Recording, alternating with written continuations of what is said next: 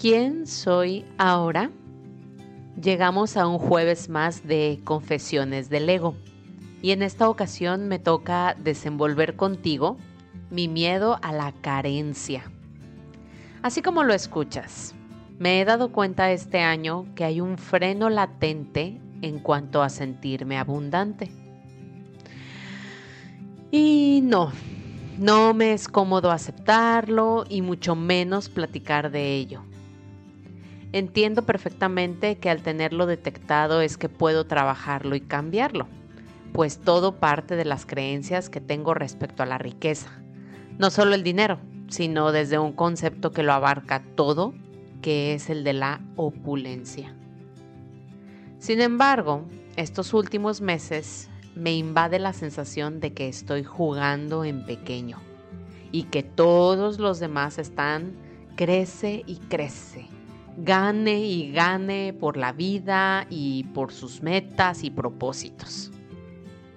En este juego, el principal responsable es mi ego, quien me ha estado llenando la cabeza con comparaciones constantemente, tanto con amigos, vecinos, familiares, es decir, mis propios compatriotas mexicanos, como con los extranjeros. Me comparé con los americanos y sus viviendas majestuosas y lujosas al visitar a mis tíos al iniciar este año. Me comparé con los egipcios y su pasión para mostrarte su cultura y para venderte todo cuanto fuera posible. Me comparé con los israelíes al conocer sus lugares de historia religiosa y cómo los veneran. Me comparé con los europeos y sus avances tecnológicos la eficiencia de su transporte público y la seguridad en sus calles.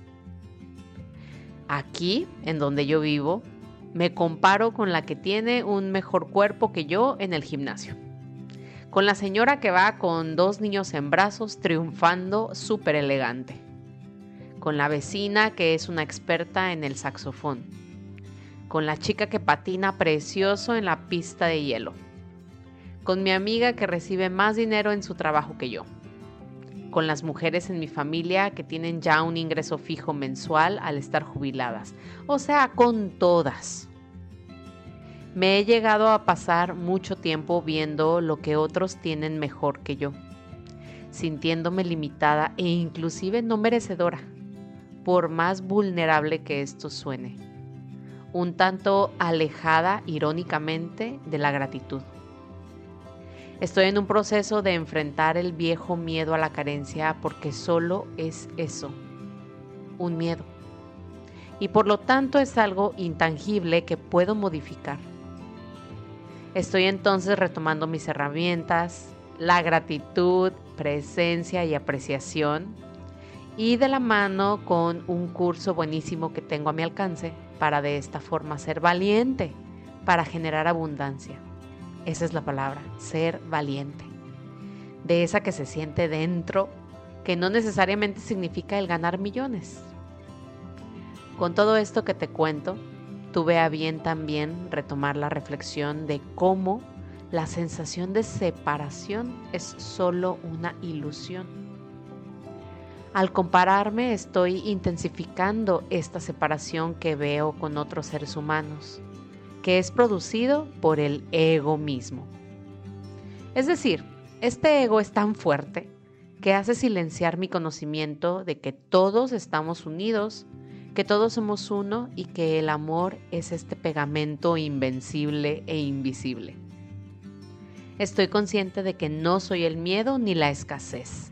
Eso no me define. Y estoy trabajando en mi reconexión con mi ser energía ese que todo lo es y nada lo teme.